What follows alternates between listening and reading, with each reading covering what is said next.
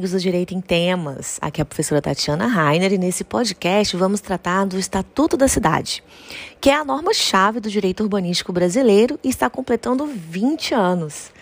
Vamos falar da sua origem, princípios básicos e objetivo, a sua estrutura, que é dividido em capítulos, os seus instrumentos, o plano diretor, a gestão democrática da cidade e também os desafios que encontramos ao longo dos 20 anos. Bom, o que é o Estatuto da Cidade, então? É a denominação oficial da Lei 10.257, de 10 de julho de 2001. É a lei marco do direito urbanístico brasileiro e regulamenta o capítulo político urbana da atual Constituição brasileira, previsto lá nos seus artigos 182 e 183. Ele traz normas de ordem pública e interesse social que regulam o uso da propriedade urbana. Mas para começar, queria chamar a sua atenção para o nome dessa lei. Cuidado! Ela traz normas para o planejamento das cidades, mas ela se chama Estatuto da Cidade. Isso mesmo, no singular, tá bem? É um pequeno detalhe, mas é importante para a gente falar corretamente e demonstrar um certo conhecimento da matéria. Muito bem. Agora é importante destacarmos os princípios básicos, que são o planejamento participativo e a função social da propriedade. E o seu objetivo, que é estabelecer diretrizes gerais da política urbana no Brasil. O estatuto surgiu, na verdade, da necessidade de organizar os espaços urbanos, ou seja, os espaços nas cidades isso porque ocorreu um rápido crescimento populacional e concentração da população nas cidades em decorrência do forte êxodo rural, né, a saída das pessoas do campo, que marcou a década de 80. O, o documento, né, essa lei, é um marco para o urbanismo no Brasil, porque abriu um leque de possibilidades para lidar com questões urbanas, trazendo também normas gerais para o planejamento das cidades. Isso faz da lei de grande importância para profissionais do direito, mas também para profissionais de outras áreas, como a arquitetura, e traduz a forte interdisciplinaridade do direito urbanístico. Mas como surgiu o Estatuto da Cidade? A Constituição de 88 foi a primeira Constituição a tratar da questão urbana. Até 1950, o Brasil era um país predominantemente rural, mas essa realidade mudou rapidamente nos anos seguintes. Foi a partir dos anos 60 que a situação se inverteu e passamos a ter um país majoritariamente urbano. E esse processo de urbanização rápido e intenso trouxe consequências para o crescimento do Brasil, com um aumento drástico da demanda por empregos e serviços. A carência de trabalho, saneamento básico, educação e outras necessidades deu origem a grupos organizados, chamados de movimentos sociais urbanos. Eles passaram a reivindicar melhorias nas cidades a partir dos anos 70, levando essas reivindicações para a Assembleia Nacional Constituinte, instalada em 1986. Então, essas entidades sociais e profissionais integrados no Fórum Nacional da Reforma Urbana formularam uma emenda popular que conseguiu reunir 130 mil assinaturas e isso fez com que a Constituição Federal dedicasse um capítulo específico à política urbana. Basicamente, esse capítulo exige da propriedade urbana o cumprimento de sua função social. Ele diz que cabe à União fixar as diretrizes gerais da política urbana e aos municípios formular e executar sua política conforme essas diretrizes. Assim, a gente pode dizer que o Estatuto da Cidade foi criado com o objetivo de regulamentar os artigos 182 e 183 do capítulo da Política Urbana da Constituição Federal. O Estatuto estabelece, então, diretrizes gerais e oferece ferramentas para que os municípios as coloquem em prática. Poxa, mas você deve estar se perguntando: se a Constituição é de 1988 e o Estatuto só veio em 2001, por que levou mais de 10 anos para isso acontecer?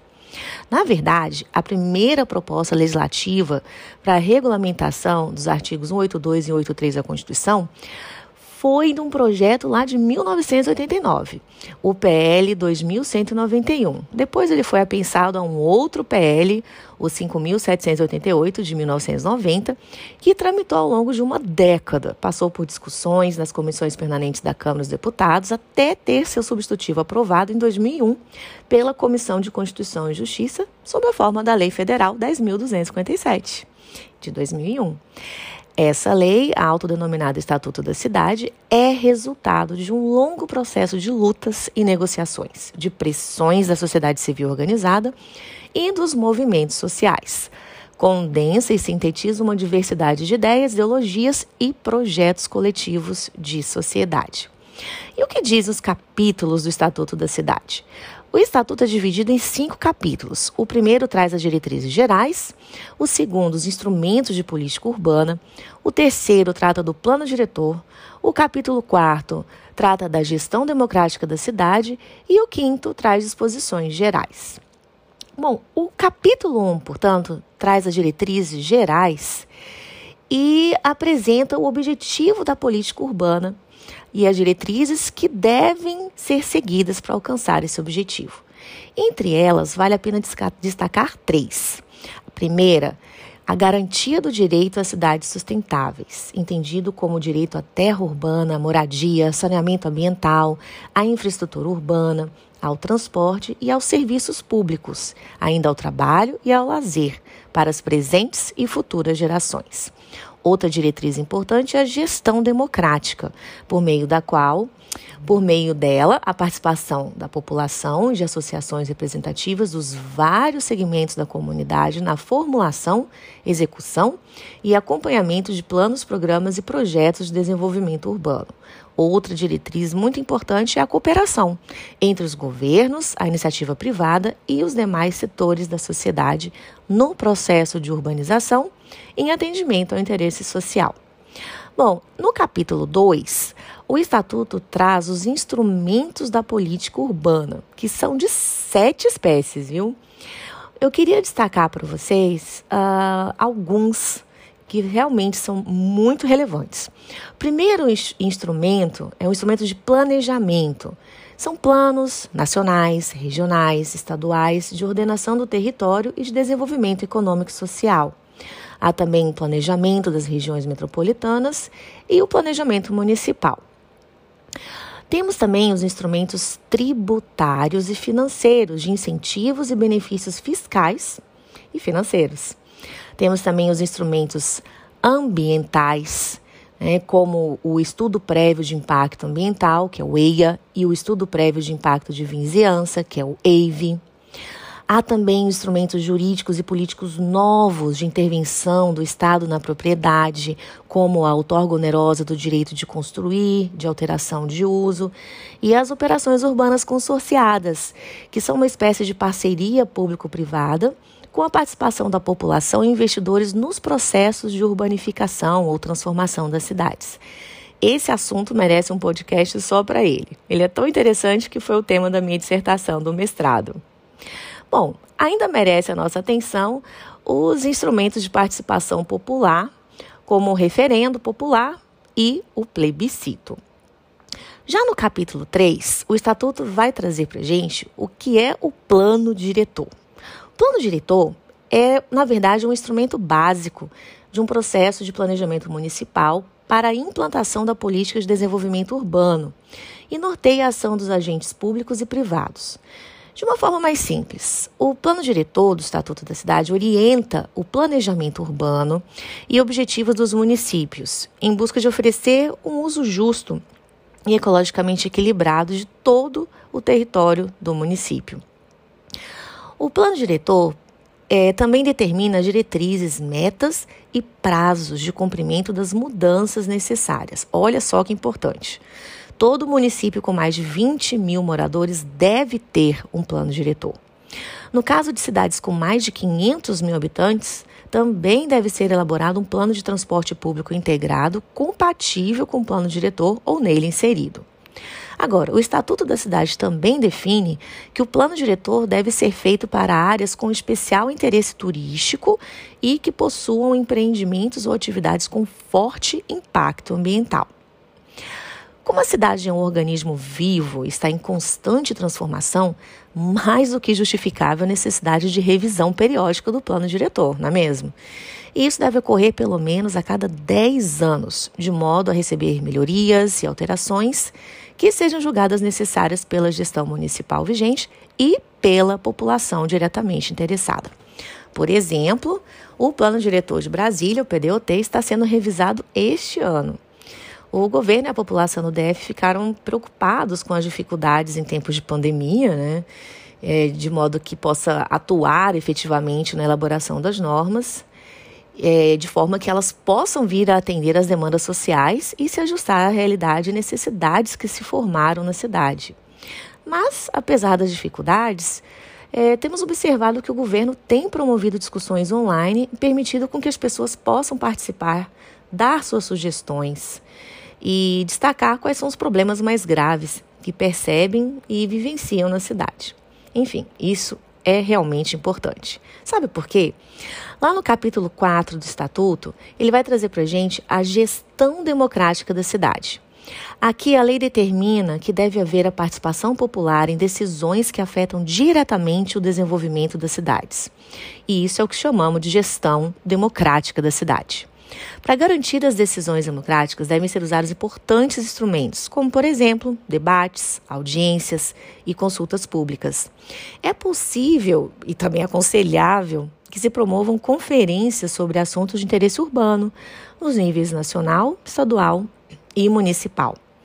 E ainda é possível a iniciativa popular de projetos de lei, de planos, programas e projetos de desenvolvimento urbano.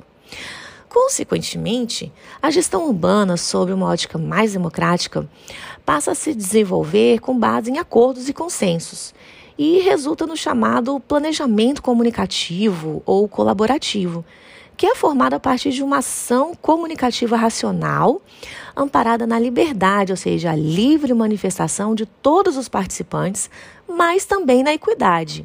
Ou seja, os atores, a princípio, devem ter as mesmas oportunidades de expressão.